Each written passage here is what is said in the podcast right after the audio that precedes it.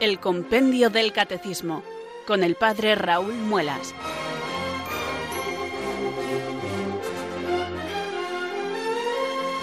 Muy buenas tardes, queridos oyentes de Radio María. Son las 4, las 3 en Canarias. Aquí comienza una nueva edición del programa El Compendio del Catecismo de la Iglesia Católica. Reciban desde Talavera de la Reina un saludo muy cordial del Padre Raúl Muelas, que un día más les habla desde estos micrófonos de Radio María, la radio de la Virgen, la fuerza de la esperanza. Sed todos bienvenidos.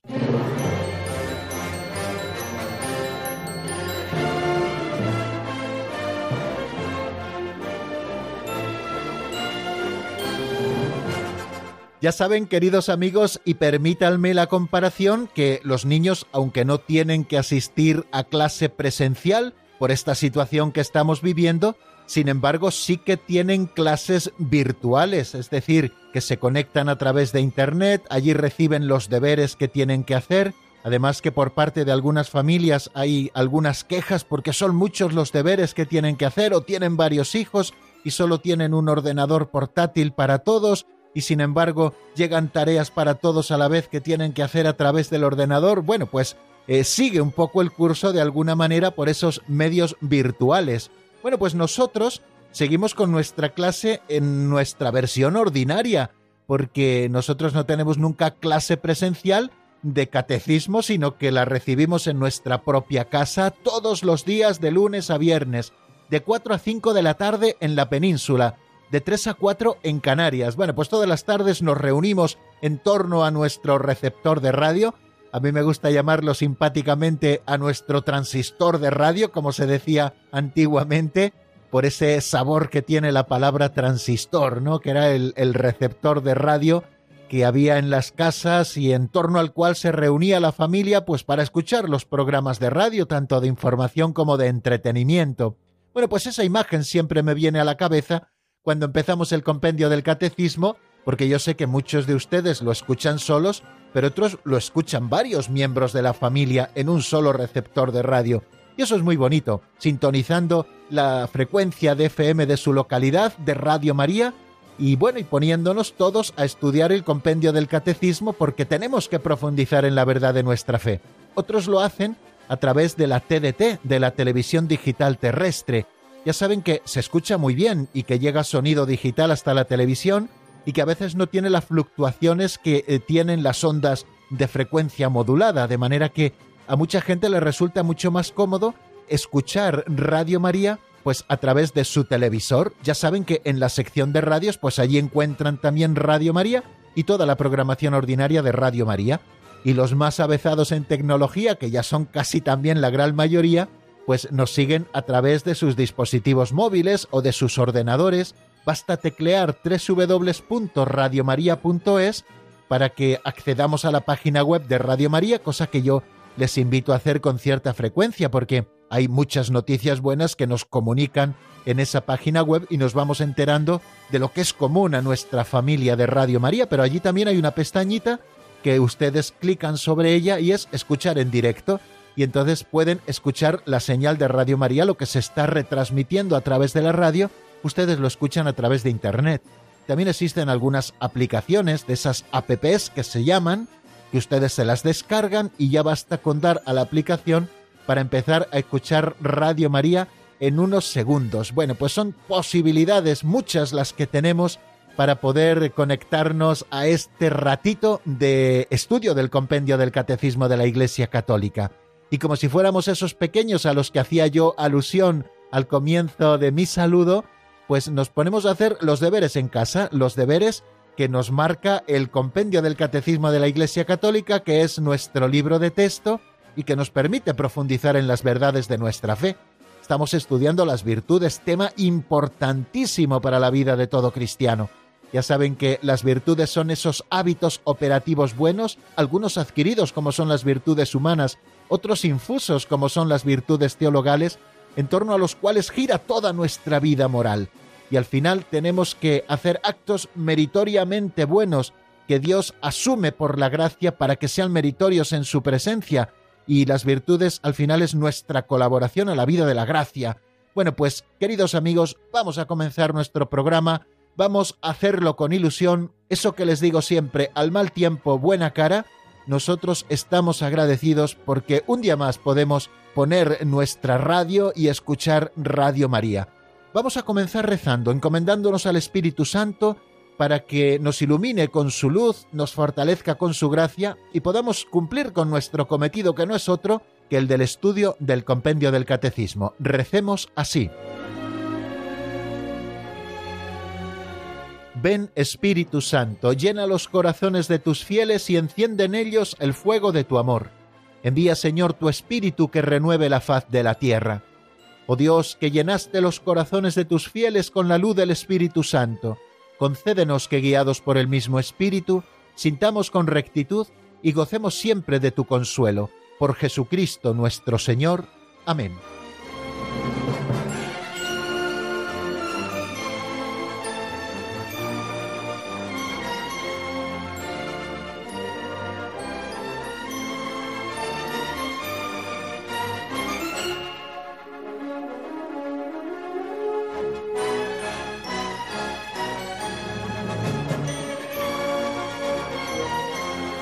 No sé si les he contado alguna vez, queridos oyentes, eh, recuerdo que estamos en el compendio del Catecismo de la Iglesia Católica y en la sintonía de Radio María, por si alguien se ha conectado a nuestro programa una vez comenzado. Digo que no sé si les he comentado alguna vez que la casa parroquial en la que yo vivo está en el patio de la propia parroquia y las ventanas de mi estudio dan al jardín del asilo de las Hermanitas de los Pobres de Talavera de la Reina y en este jardín hay árboles y hay bastantes pájaros también, y entonces hay mirlos, de manera que muchas veces cuando estoy hablando oigo cantar un mirlo aquí a mi ventana. No sé si los micrófonos recogerán el canto del mirlo, pero bueno, me hace ilusión que ustedes también puedan oírlo en alguna ocasión. Parece que cuando he empezado a hablar de él, el mirlo se ha callado, pero de vez en cuando se oye su canto y bueno, pues es simpático, parece que estamos en plena naturaleza, porque en realidad, aunque estoy en el corazón de la ciudad de Talavera de la Reina, pues el hecho de tener estas zonas verdes alrededor de la parroquia, pues hace que pueda escuchar el canto de los pájaros, que siempre es de agradecer. Bueno, vamos a afrontar, queridos amigos, en este momento eh, la segunda sección del programa que titulamos Pinceladas de Sabiduría, ese tiempo en el que abrimos un librito auxiliar que se titula así como la sección Pinceladas de Sabiduría. Ya ven que hemos sido poco ingeniosos a la hora de buscarle nombre. Bueno, en realidad lo he titulado así como homenaje al autor de este libro, que fue mi director espiritual en el Seminario Mayor de Toledo, don Justo López Melús, que fue llamado a la Casa del Padre hace ya unos poquitos años y que escribió una serie de libros muy divulgativos, de muy fácil acceso, de muy fácil lectura, y sobre todo con muchas enseñanzas prácticas como este que nosotros estamos utilizando para este momento del programa Pinceladas de Sabiduría.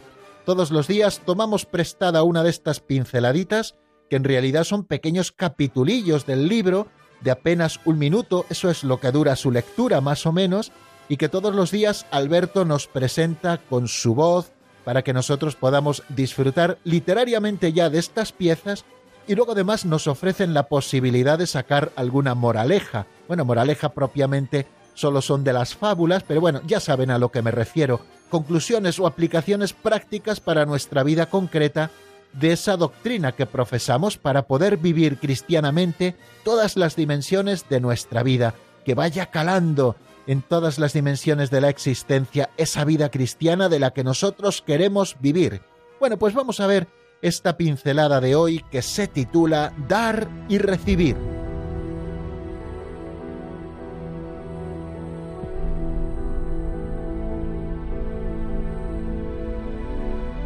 Dar y recibir. En el libro de los Hechos 2035 se citan unas palabras de Jesús que no están escritas, ágrafa, en el Evangelio hay más felicidad en dar que en recibir. Sí, es agradable poder dar, pero la actitud y disponibilidad en aceptar y recibir es también buena, indica generosidad. Sentiríamos si nadie aceptara nuestros dones. Ser en la montaña un eco para el silbo del pastor, ser tierra para la lluvia, ser amor para el amor. Pemán. San Francisco de Sales aconsejaba a una superiora absorbente que no quisiera para ella todas las coronas, que supiera también recibir. En el desierto de Escitia, un anciano quiso servir a los monjes. Nadie lo aceptó, excepto el abad Juan el Enano. ¿Te consideraste digno de ser servido por tanto santo varón? le preguntaron, y él contestó Cuando ofrezco un vaso de agua, soy feliz si lo aceptan. ¿Iba yo a entristecer a ese anciano privándole del gozo de darme algo? Saber aceptar, dar oportunidades a los demás, es un gesto propio de las almas delicadas.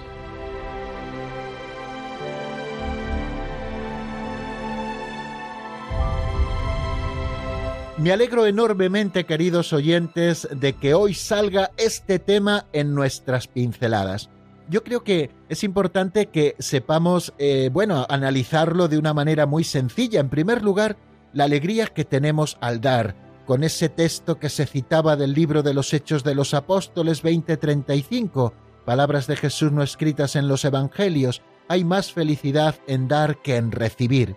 Y verdaderamente esto es así. Tenemos que ser generosos con los que nos rodean, tenemos que volcarnos, eh, nadie quedará sin recompensa de los que den, aunque solo sea un vaso de agua a uno de estos por ser mi discípulo. Quiere decir que el Señor bendice a aquellos que son generosos a la hora de entregar. Y a todos nos gusta, bueno, a todos no, porque hay gente quizá muy egoísta y muy avariciosa que todo lo quieren para ellos, pero las almas buenas normalmente son generosas, son generosas con aquellas cosas de las que disponen, son generosas con su tiempo, dando su tiempo a los demás, son generosas en detalles con los que les rodean, de manera que están pendientes de aquello que puedan necesitar para de una manera sencilla poderle ofrecer lo mejor de sí mismos, aunque sea en cosas pequeñas. Son generosos también con su dinero y ayudan no solo a la Iglesia en sus necesidades, que ya saben que es uno de los mandamientos de la Santa Madre Iglesia, sino que también ayudan a los pobres, y ayudan a aquellos que les pueden necesitar. Y además suelen hacerlo, en primer lugar, tal y como son ellos, pero también atendiendo un poco a cómo necesita ser servido aquel al que le están dando. Bueno, esto qué duda cabe que es importante y es muy bendecido por el Señor. Pero hoy don Justo nos quiere hacer caer en la cuenta especialmente en otra cosa, en la alegría que hay de recibir, en la alegría que hay también de recibir y que a veces nos cuesta más, nos cuesta más recibir que dar. Somos capaces de amar y hacer cosas por los demás, pero luego no nos dejamos amar ni dejamos que los demás hagan cosas por nosotros. Y creo que también ahí reside la humildad y ahí también se vive con caridad. No aquel que es aprovechado y solo está deseando que los demás hagan cosas por ellos y ellos no mueven un dedito por los demás. No me estoy refiriendo a estas personas egoístas, me estoy refiriendo a aquellas personas que son muy dadivosas, pero que luego son incapaces de recibir de los demás. El ejemplo que nos ponía don Justo a propósito del abad Juan el Enano creo que es muy digno de reseñar. Eh, había un anciano que quiso servir a los monjes en el desierto y ningún monje aceptó que le sirviera ese anciano. Solamente lo hizo uno, el más virtuoso, el abad Juan el Enano, así lo llama don Justo en su pincelada. Y luego los demás monjes, cuando vieron que se había dejado servir por aquel anciano, le preguntaron ¿Te consideraste digno de ser servido por tan santo varón? Y él contestó Cuando ofrezco yo un vaso de agua soy feliz si lo aceptan, ¿Iba yo a entristecer a ese anciano privándole del gozo de darme algo? Saber aceptar, dar oportunidades a los demás, nos dice don Justo, es un gesto propio de almas delicadas. Y creo que tenemos que reflexionar hoy sobre esto. ¿Me dejo ayudar por los demás? ¿Dejo que los demás también hagan cosas por mí? ¿Soy agradecido cuando los demás hacen cosas por mí? ¿O sin embargo casi no les dejo actuar? A todos nos gusta cuando ofrecemos algo y nos lo reciben, también a los demás, queridos hermanos, y esta es la regla de oro de la conciencia, hacer a los demás lo que queremos que ellos hagan con nosotros, pues si a nosotros nos gusta que reciban los demás lo que nosotros les damos con alegría y agradecimiento, supongo que a los demás también les gusta que nosotros recibamos con alegría y agradecimiento aquello que ellos nos ofrecen. Y es importante que hagamos esto, y que hagamos esto con humildad y a veces se necesita más humildad para recibir que para dar. Y a veces las almas que saben recibir con una sonrisa, con agradecimiento, vuelvo a decir que no se trata de aprovecharnos de los demás, sino de recibir aquellos que nos ofrecen con sincero corazón, también está mostrando una gran delicadeza del alma. Por tanto, amigos, ahora que estamos en casa y que es el momento de los pequeños grandes detalles, pues es el momento también de que nos dejemos servir por aquellos que nos rodean, los hijos a los padres, los padres a los hijos, el esposo a la esposa, los hermanos entre sí, que estemos pendientes de las necesidades de los demás y procuremos darles lo que necesitan, pero que también dejemos que los demás estén pendientes de nuestras necesidades y que les ofrezcamos la oportunidad de que puedan ofrecernos aquello que tienen y en nosotros encuentren siempre un corazón agradecido.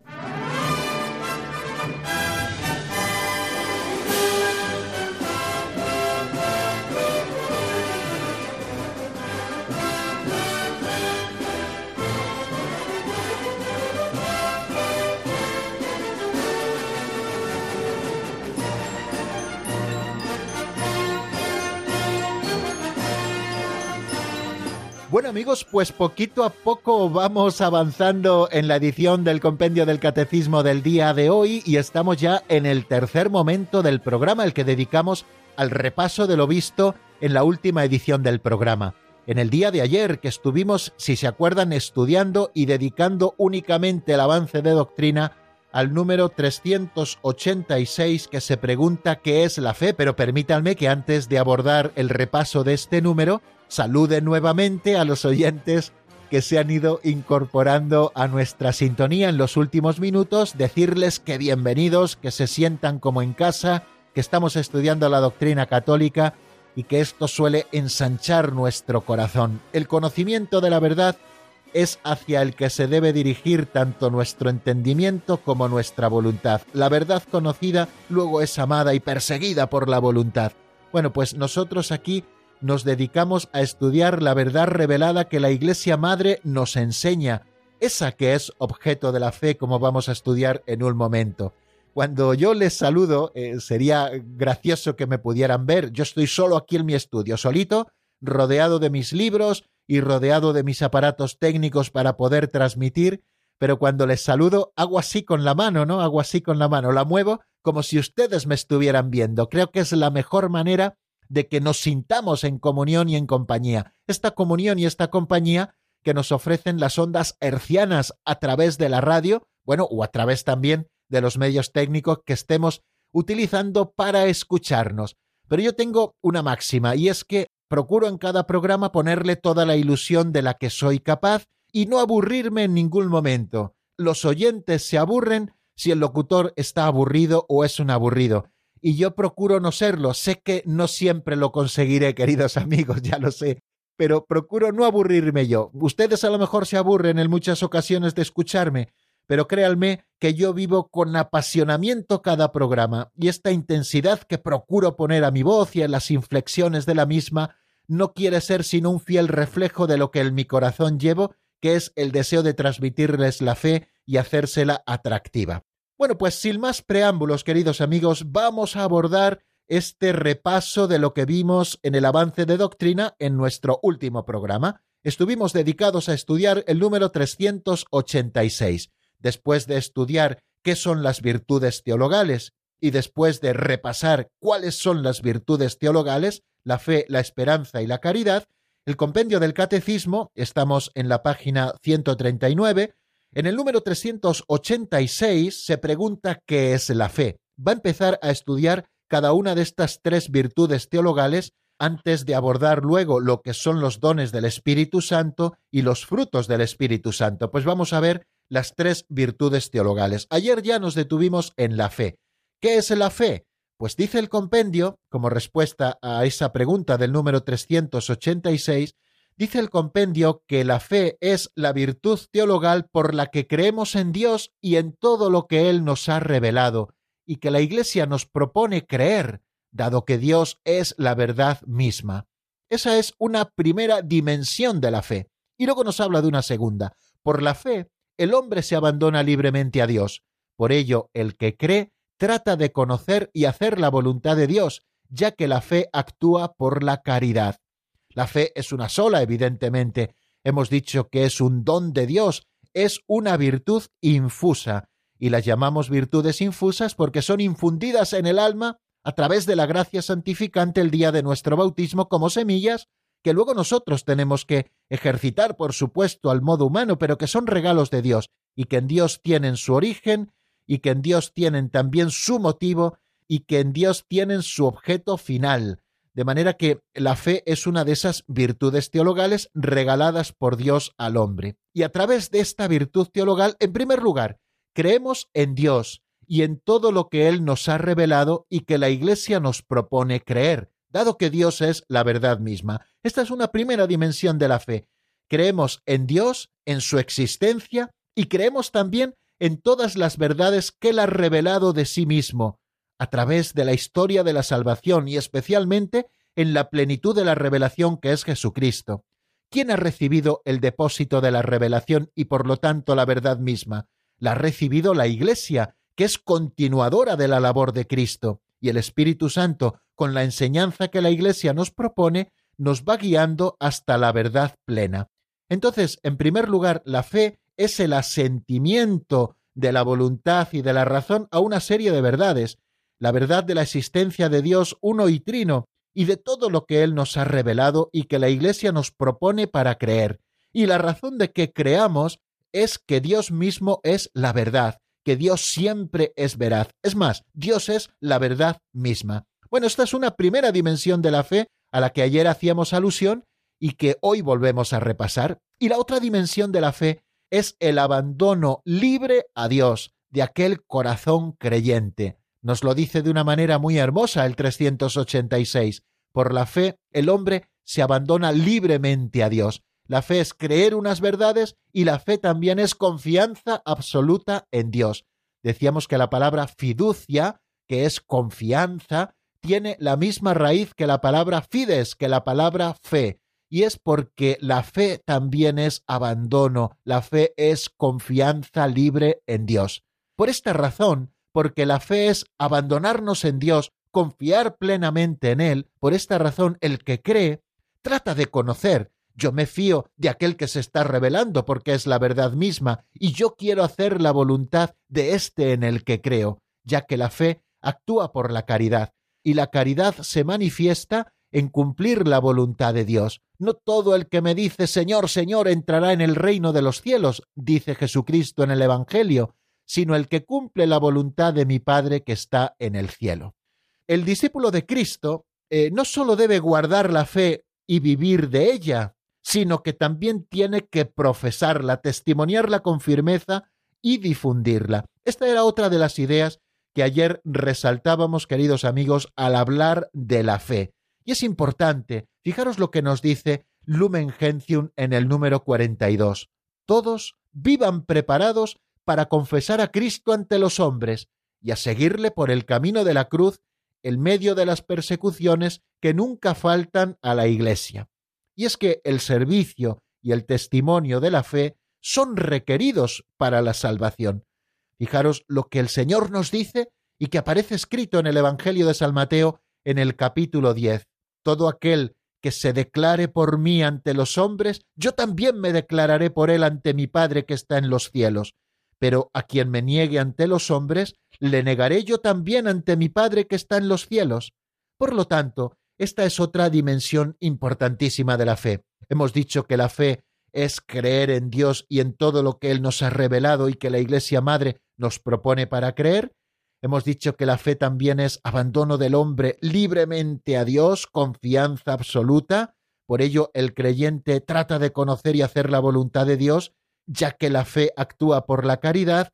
Y hemos dicho que la fe no solo está para guardarla uno personalmente y vivir de ella, sino también para profesarla, testimoniarla con firmeza y difundirla. Esto es una obligación de todo cristiano. Les decía ayer una razón que yo suelo dar como una razón primera introductoria, que viles seríamos, queridos hermanos, y egoístas al más no poder, si conociendo el secreto de la felicidad, que es la verdad de Dios y la nueva vida en Cristo, nos lo guardásemos para nosotros mismos. ¡Ay de mí si no evangelizare! decía San Pablo, y es algo que debe también quemarnos por dentro. Por eso aquel cristiano que su vida no tiene ninguna dimensión apostólica, tenemos que empezar a dudar de la viveza de su fe. El don de la fe permanece en el que no ha pecado contra ella, nos dice también el Catecismo Mayor de la Iglesia, pero ojo, la fe sin obras está muerta, está privada de la esperanza y de la caridad. La fe así no une plenamente el fiel a Cristo, ni hace de él un miembro vivo de su cuerpo. Por eso tenemos que vivir el don de la fe en gracia de Dios, para que la fe no esté muerta, para que la fe no sea informe, sino que esté informada verdaderamente por la caridad. Ayer eh, les ofrecía también alguna definición complementaria de fe que resalta de alguna manera alguna de las cosas que el compendio del catecismo nos dice. Les decía que la fe es un don, ya hemos hablado de ello, y les decía también que la fe es una luz divina por la cual somos capaces de reconocer a Dios, de ver su mano en cuanto nos sucede y ver las cosas como Él las ve. Les citaba el Evangelio del ciego de nacimiento. Él no sólo recibe luz para sus ojos físicos, sino que recibe la luz de la fe, esa luz divina que le hace capaz de reconocer a Dios cuando Jesucristo le pregunta ¿Crees en el Hijo del Hombre? ¿Quién es para que crea en él? ¿Soy yo el que está hablando contigo? Y dice Creo, Señor, y se postra ante él recibió la luz divina que le hizo capaz de reconocer a Dios y de ver su mano en cuanto sucede y de ver las cosas como Dios las ve. Por tanto, la fe no es un conocimiento teórico abstracto de doctrinas que yo debo aprender. La fe es la luz para poder entender las cosas de Dios, esas que nosotros estamos explicando. Por eso cada día, queridos amigos, cuando nos acerquemos a, a los dogmas de fe o nos acerquemos a los distintos elementos de la fe, tenemos que hacer siempre esa jaculatoria del Padre del Evangelio. Creo, Señor, pero yo te pido que aumentes mi fe. Y ayer también resaltaba, y lo digo hoy de una manera muy rápida, diversas características que tiene la fe. La fe, decíamos, es un encuentro con Dios y con su designio de salvación.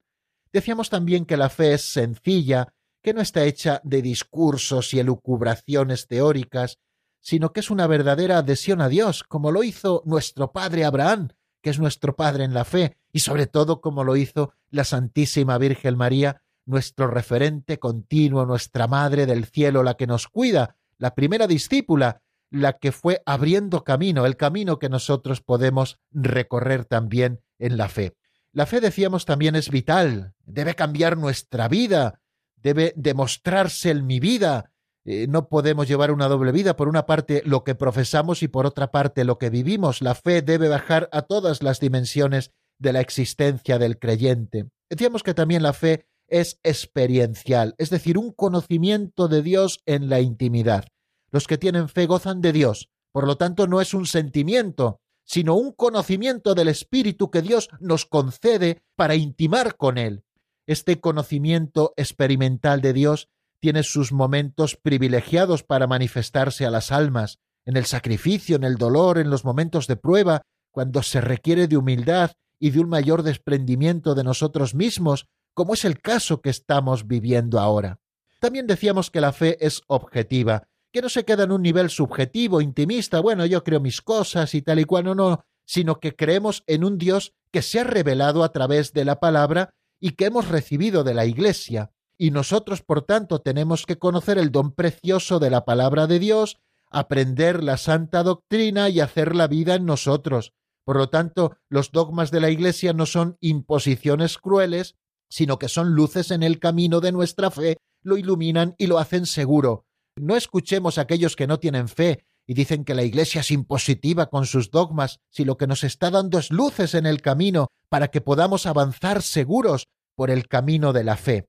Y la fe, como les decía, termina en compromiso. La fe nos compromete, eh, no nos queda eh, así a un nivel pietista, quietecitos en casa, contemplando todo el misterio que hemos aprendido, sino que nos compromete a vivir con fidelidad a la ley de Dios y a donarnos totalmente a Él, a defenderla con la palabra, con el testimonio, alimentarla continuamente con la lectura, con la meditación de la palabra de Dios, escuchando buenas catequesis, difundiéndola a mi alrededor en el apostolado. Bueno, pues son cosas, amigos, que dijimos sobre la fe y que me parecía bien recordar hoy nuevamente, porque el justo vive de la fe, así que tenemos que saber al menos estas cosas fundamentales sobre la fe. Vamos a detenernos un poquito en la palabra antes de seguir avanzando hacia la esperanza y les ofrezco un tema del padre Ignacio Camacho titulado Fruto Nuevo de tu Cielo que está sacado del álbum Maravillas. Lo escuchamos y volvemos en un ratito.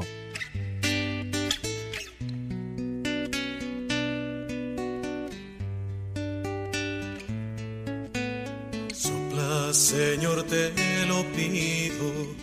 Quédate esta noche en mi alma, pues solo tu amor y abrigo me darán consuelo y calma.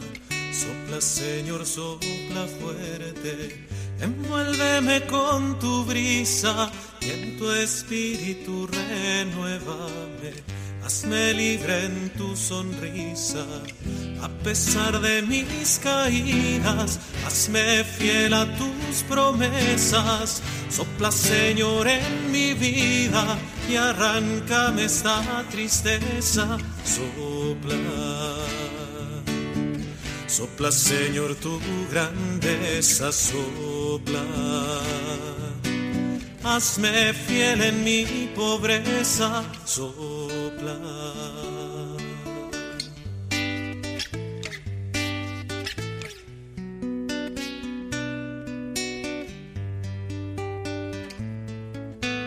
Sopla, Señor, en mi oído.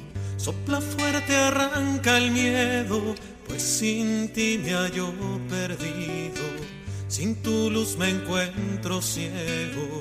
Sopla, Señor, y hazte viento. Y bautízame en tu nombre. Llámame a servir, Maestro. Hazme fiel entre los hombres. Toma mi vida en tus manos, mis sueños, mi amor, mi todo, mi cansancio, mis pecados, y moldeame a tu modo. Sopla y bautízame en tu brisa, sopla. Renuévame en tu sonrisa, sopla.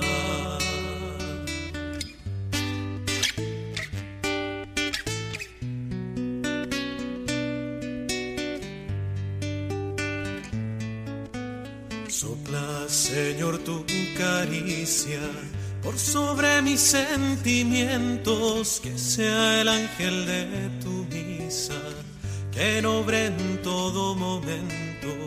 Sopla, Señor, y hazte canto. Pon tu palabra en mis manos, en ellas tu providencia y bendice a mis hermanos. Quiero ser de tu árbol rama, fruto nuevo de tu cielo, que madure en tu palabra como un ave en pleno vuelo. Sopla, sopla Señor tu grandeza, sopla. Hazme fiel en mi pobreza, sopla y bautízame en tu brisa sopla. Renuévame en tu sonrisa sopla.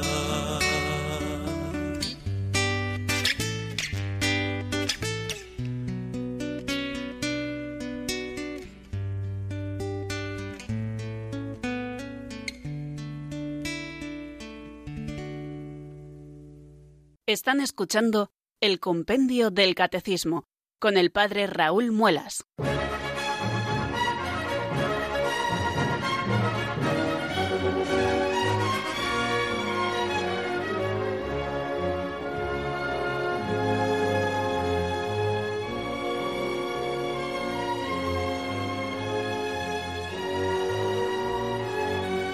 Bueno, y después de este momento de reflexión que nos ofrecen siempre las canciones que procuramos ponerles, vamos a seguir avanzando en los números del compendio del catecismo. El siguiente que nos encontramos es el 387 que trata de la segunda de las virtudes teologales. La segunda según solemos enunciarlas, que es la esperanza. ¿Qué es la esperanza? Pues el compendio nos dice lo siguiente.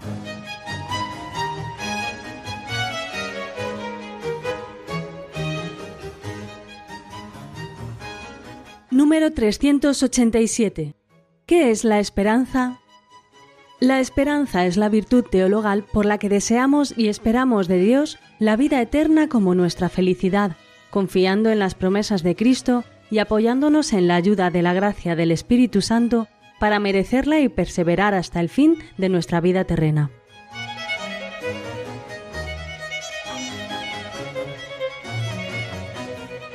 Acabamos de escuchar, queridos oyentes, la definición que el compendio nos da sobre la virtud teologal de la esperanza. Nos ha dicho, así lo hemos escuchado en la voz de Marta, que la esperanza es la virtud teologal por la que deseamos y esperamos de Dios la vida eterna como nuestra felicidad, confiando en las promesas de Cristo y apoyándonos en la ayuda de la gracia del Espíritu Santo para merecerla y perseverar hasta el fin de nuestra vida terrena.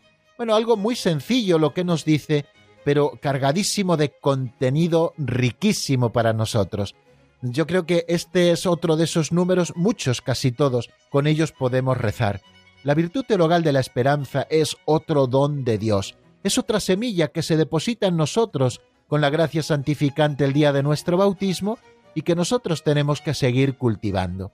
Y a través de esta virtud teologal nosotros deseamos en primer lugar, los santos deseos ya son un don de Dios que nos vienen a través de la virtud teologal de la esperanza. Pero no solo deseamos, sino que esperamos que Dios nos dará la plenitud. Esperamos de Dios la vida eterna como el culmen de nuestra felicidad, esa felicidad suprema y sin interrupción. Y lo hacemos confiando en las promesas de Cristo y apoyándonos en la ayuda de la gracia del Espíritu Santo, no nos apoyamos en nuestros propios méritos ni en nuestras propias fuerzas, sino que nos apoyamos en las promesas de Cristo y también nos apoyamos en la ayuda de la gracia del Espíritu Santo para merecer esa felicidad eterna, para merecer esa vida definitiva. Nosotros por nosotros mismos no la merecemos, es el Señor quien nos la regala y nosotros confiamos en su misericordia y por eso perseveramos hasta el fin de nuestra vida terrena, firmes en la fe, seguros en la esperanza y constantes en el amor, como nos dice esa oración colecta de la liturgia de alguna de las misas de Santa María. Bueno, pues ya tenemos más o menos enfocado el tema de la esperanza y vemos que es una virtud importantísima. Es una virtud teologal, por lo tanto, por la que aspiramos al reino de los cielos y a la vida eterna como felicidad nuestra. Y ponemos nuestra confianza, como les decía, en las promesas de Cristo y apoyándonos no en nuestras fuerzas, sino en los auxilios de la gracia del Espíritu Santo. Recuerden ese Evangelio que creo que escuchábamos ayer en la Santa Misa. Un padre va a pedirle al Señor que cure a su hijo que se está muriendo. Y el Señor le dice, si no ves signos no creéis. Pero sin embargo, ante la insistencia y la fe de aquel padre, el Señor le dice, vete, tu hijo se ha curado y aquel hombre sin preguntar nada más se vuelve a su casa con la confianza de que su hijo se ha curado. ¿Por qué? Porque confía en la palabra de Cristo, confía en la promesa de Cristo y se apoya no en sus fuerzas, sino en los auxilios de la gracia del Espíritu Santo. El Espíritu Santo que nos dice San Pablo en la carta a Tito, el Espíritu Santo que Él derramó sobre nosotros con largueza por medio de Jesucristo nuestro Salvador, para que justificados por su gracia fuésemos constituidos herederos en esperanza de vida eterna. Por tanto, la virtud de la esperanza, y relacionándolo con algo también de lo que hemos hablado en varias ocasiones aquí en el compendio del Catecismo, la virtud de la esperanza corresponde a ese anhelo de felicidad que Dios ha puesto en el corazón de todo hombre, de manera que esta virtud asume las esperanzas que inspiran las actividades de los hombres, todos tenemos esperanzas también en nuestras propias actividades nobles, las purifica para ordenarlas al reino de los cielos, nos protege contra el desaliento, nos sostiene en el desfallecimiento, dilata el corazón en la espera de la bienaventuranza eterna. Eh, la virtud de la esperanza es el impulso que preserva del egoísmo y que conduce a la dicha de la caridad. ¿Cómo debe reaccionar, queridos amigos, un cristiano ante el mal, ante los problemas, ante las dificultades de la vida? Creo que es un tema muy actual, porque lo estamos viviendo ahora. Hay quienes caen en el desaliento y piensan que no hay nada que hacer, que todo es inútil. Hay otros que dicen que nuestra esperanza es ingenuidad e idealismo. También hay quien opina así. Y hay quien nos dice que la esperanza es algo egoísta. Pues no estamos de acuerdo, queridos amigos. La esperanza es un don de Dios, porque no es propio de un cristiano el desaliento y la desesperación. En verdad, Dios actúa en nuestras vidas. ¿Cuál debe ser la mayor aspiración de un cristiano? Bueno, pues esto nos lo marca la virtud de la esperanza, esa virtud teologal por la cual deseamos a Dios como bien supremo y confiamos firmemente alcanzar la felicidad eterna y los medios para ello. El fundamento es que yo vivo confiado en esta esperanza porque creo en Cristo, que es Dios omnipotente y bondadoso, y no puede fallar nunca a sus promesas. Fijaros lo que nos comenta el libro del eclesiástico en el capítulo segundo. Sabed que nadie esperó en el Señor que fuera confundido. ¿Quién que permaneciera fiel a sus mandamientos habrá sido abandonado por él? ¿O quién que le hubiere invocado habrá sido por él despreciado? Porque el Señor tiene piedad y misericordia. Palabras, creo, muy consoladoras, queridos amigos, ahora que estamos hablando de la esperanza, esta virtud teologal que tenemos que poner en práctica y ejercitar en estos momentos concretos que estamos viviendo. ¿Qué efectos produce la virtud de la esperanza en nosotros? En primer lugar, pone en nuestro corazón el deseo del cielo y de la posesión de Dios, desasiéndonos de los bienes terrenales. Necesitamos la virtud de la esperanza para desasirnos de las cosas de este mundo que a veces nos tienen atados, queridos amigos, y para poner nuestro corazón en el cielo y en poseer a Dios por toda la eternidad. Ahora, esto no nos hace desentendernos de las cosas de la tierra, esto es una razón más para que nosotros nos empeñemos en vivir la caridad y por lo tanto transformar esta tierra que pisamos y hacer de ella, bueno, pues al menos una pequeña antesala del cielo, porque recuerden, el cielo solo está en el cielo, no aquí en la tierra. ¿Qué otro efecto produce? Hace eficaces nuestras peticiones. Aquel que pide sin esperanza, pues está pidiendo para que Dios no le escuche. Aquel que pide con esperanza, Dios siempre le escucha. Por lo tanto, la esperanza hace eficaz también nuestra oración. También otro efecto que produce en nosotros es que nos da el ánimo y la constancia en la lucha, asegurándonos de esta manera el triunfo. Nos da ánimo y constancia en la lucha. La lucha a veces es dura, claro que sí, y tenemos muchas razones, humanamente hablando, para el desaliento, pero frente a todo brilla en nosotros esta virtud teologal que se nos regaló y que es un don de Dios, para que nosotros lo ejercitemos.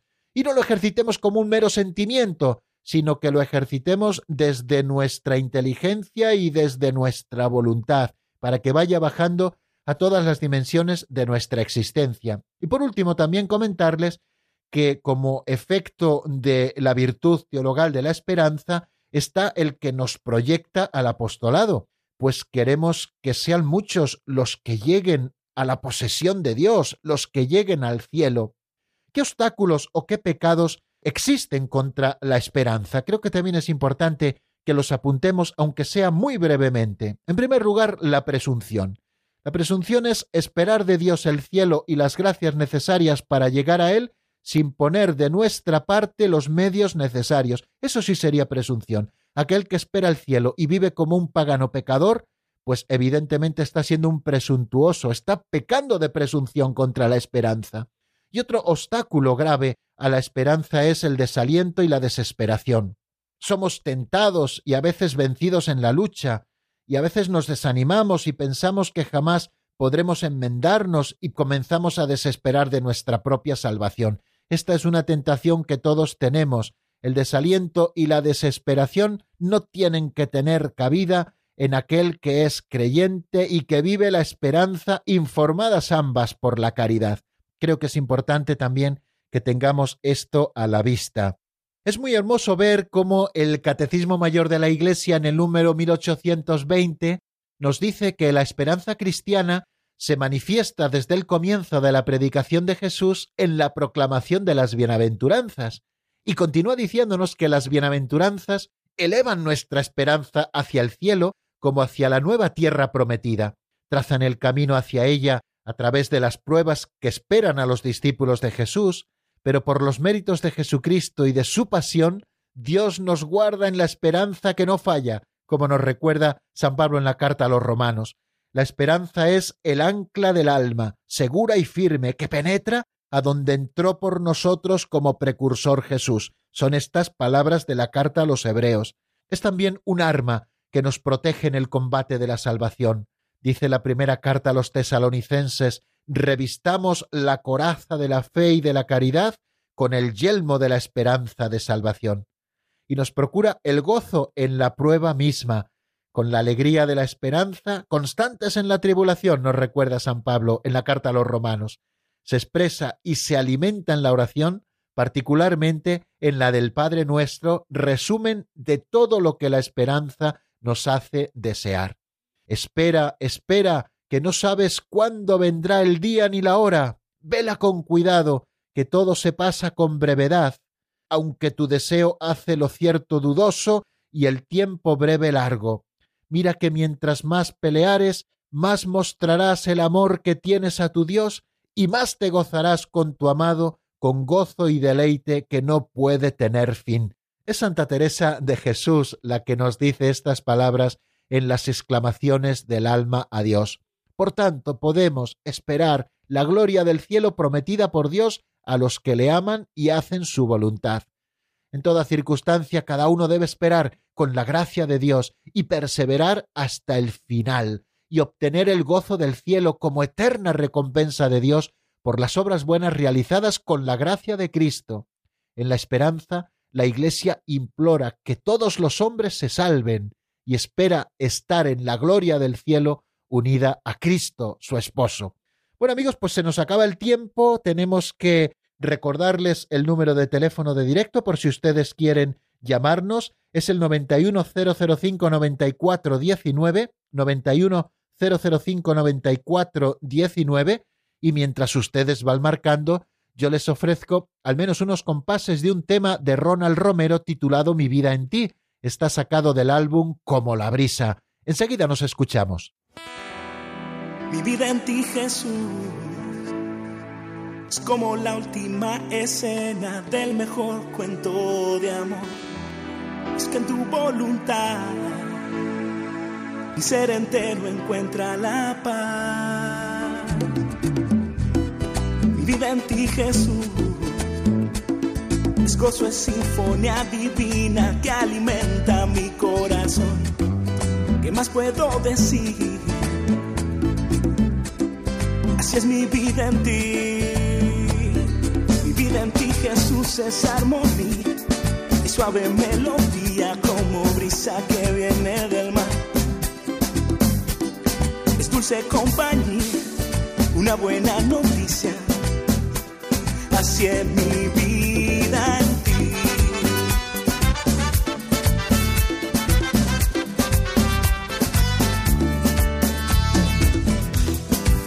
en ti, Jesús, es como la última escena del mejor cuento de amor. Es que en tu voluntad mi ser entero encuentra la paz. Mi vida en ti, Jesús gozo es sinfonía divina que alimenta mi corazón. ¿Qué más puedo decir? Así es mi vida en ti. Mi vida en ti, Jesús, es armonía. Es suave melodía como brisa que viene del mar. Es dulce compañía, una buena noticia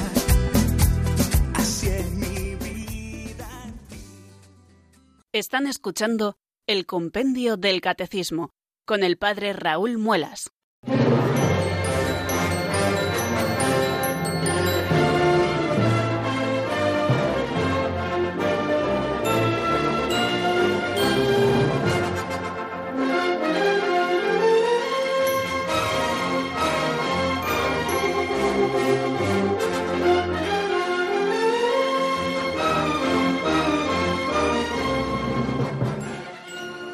Avanzamos poquito a poco, queridos amigos, hacia las 5 de la tarde y vamos a abrir en este momento eh, nuestro teléfono de directo, que es el 910059419. Recibimos la primera llamada desde León. Ahí está nuestro amigo Alberto. Buenas tardes, bienvenido. Hola, buenas tardes. Muchas gracias por, por su tiempo, por dedicarnos su tiempo, padre. Muchísimas gracias a usted y encantadísimo, claro que sí. Sí, quería hacerle una pregunta en relación con la fe. Yo he estado meditando el libro del Éxodo y, el, eh, cuando el profesor de Biblia nos decía que tenía aspectos legendarios, nunca nos habló de que fuera una leyenda. Entonces, eh, desde la fe nosotros sabemos que Dios nos ama en Jesucristo, que Dios es amor. Entonces, no sé si me podría dar usted un poco de luz cómo se compagina eh, ese Dios que, que, se, que incluso llegó a, a matar a los, a los primogénitos de Egipto con, el Dios amor, porque es muy difícil de comprender. No sé si se puede realmente comprender, porque, porque eh, aunque la salvación del pueblo elegido es, para, es universal, pero es muy difícil de comprender. No sé si usted me podría dar un poco de luz. Bueno, pues lo intentaremos. Así en tan poquitos minutos no es fácil, porque dese cuenta que, bueno, pues eh, serían muchas las cosas que tendríamos que decir a propósito de, todo esto, pero eh, se me ocurre en este momento comentarle eh, lo que hemos llamado la pedagogía divina en ese proceso pleno de su revelación. Dios no se revela en un solo momento, sino que Dios va revelándose poquito a poco en la historia, ¿no? Y va haciéndola avanzar hasta que llega el momento supremo. De hecho, hoy con esta fiesta de la Anunciación del Señor, estamos celebrando la plena revelación de Dios en Jesucristo, es decir, que el Señor, llegado a la plenitud de la historia, la segunda persona de la Santísima Trinidad, se encarnó en las entrañas purísimas de Santa María. Pero hasta que llega ese momento, Dios va poquito a poco revelando lo que Él es, ¿no? Y, así va sucediendo también en los avatares de la historia del pueblo elegido, ¿no? Del pueblo elegido. Eh, de suerte que en muchos momentos de la Sagrada Escritura, no solo en el libro del Éxodo, sino también en otros momentos, pues encontramos eh, episodios eh, verdaderamente, podríamos decir, difíciles de entender por su crueldad o, o, lo que sea, ¿no? Desde nuestra mentalidad actual, habiendo conocido plenamente al Señor, ¿no? Pero el Señor poquito a poco va dando pasos, va dando pasos con su pueblo para irle a hacer avanzar en el conocimiento de Dios verdadero, que es rico en clemencia, ¿no? Rico en clemencia, lento a la cólera y rico en bondad, ¿no? Y se va manifestando pues tal y como el pueblo se encuentra en las situaciones concretas y se va avanzando hasta esa plenitud que un día eh, se recibirá en Jesucristo, donde Él viene a decir, no he venido a abolir la ley y los profetas, sino a dar la plenitud la plenitud de la caridad, como hablaremos si Dios quiere mañana, y completaremos también un poquito esto que usted nos preguntaba. Damos paso a una segunda llamada que nos llega desde Madrid. Eh, Ángeles, buenas tardes, bienvenida. Sí, hola, buenas tardes. Eh, agradecerle muchísimo su clase. Eh, a veces no puedo asistir, como si dijeran. Ayer y hoy me pareció muy buena y quedaba además con esa energía, con ese ánimo en este momento créame, nos ayuda muchísimo, muchísimo, muchísimo por el tema que trata y muchísimo por su, por su actitud. Muchísimas gracias. Pues muchísimas gracias a usted, Ángeles, por estas palabras de ánimo. Y eso que les decía hoy mismo, que una de las cosas que yo siempre procuro es restrenar la ilusión siempre que me pongo delante del micrófono y suena nuestra sintonía y comienza el compendio del catecismo. Es decir, restrenar la ilusión para que eh, puedan ustedes ser partícipes también de, la ilusión que a mí como conductor del programa, pues me toca ser también el animador de la misma. Y no finjo para nada, ¿eh? La verdad es que el Señor me concede esa gracia y cuando invocamos cada día al Espíritu Santo, pues me da esa gracia de reilusionarnos y decir, vamos, pues hoy vamos a repasar lo que es la fe, qué bonito, porque tenemos que vivir de la fe Hoy vamos a, descubrir lo que es la virtud de la esperanza para poderla vivir en toda su plenitud. No solamente yo lo voy a recordar, sino que miles de oyentes lo van a recordar conmigo, ¿no? Y por aquello que decía San Pablo, hay de mí si no evangelizare, yo tendré que estar eternamente agradecido a Radio María y a todos ustedes por poder ejercer este ministerio también de la evangelización a través de la explicación de la doctrina católica a través de las ondas. Así que soy yo el que se lo agradece a ustedes porque también ustedes saben transmitirme, bueno, pues toda esa ilusión y toda esa energía que ustedes ponen también en cada programa. Así que que el Señor les bendiga a todos. Voy a darles la bendición porque tenemos que ir terminando ya nuestro programa y decirles que espero que, que se encuentren bien, aquellos que puedan estar afectados por el virus, que se vayan recuperando. Nosotros rezamos para ello y mañana, si Dios quiere, a la misma hora y en el mismo lugar, espero encontrarles a todos con la ilusión renovada. La bendición de Dios Todopoderoso, Padre, Hijo y Espíritu Santo, descienda sobre vosotros y permanezca para siempre. Amén. Hasta mañana, si Dios quiere, amigos.